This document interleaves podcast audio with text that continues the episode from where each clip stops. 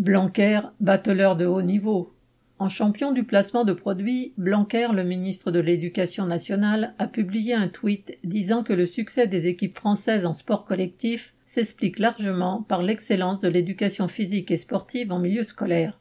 Cela a fait réagir plusieurs sportifs présents aux Jeux olympiques qui ont remis le ministre à sa place en rappelant combien minime est la place du sport dans l'éducation nationale et que c'est grâce au club et au dévouement d'animateurs bénévoles qu'ils ont pu gravir des échelons. Un handballeur médaillé d'or lui a répondu via Twitter, entre guillemets, heureux de voir que l'EPS est considéré sur les réseaux sociaux, parce que, dans la réalité, comme le reste de l'enseignement d'ailleurs, les moyens ne sont pas là. Bien envoyés. CC.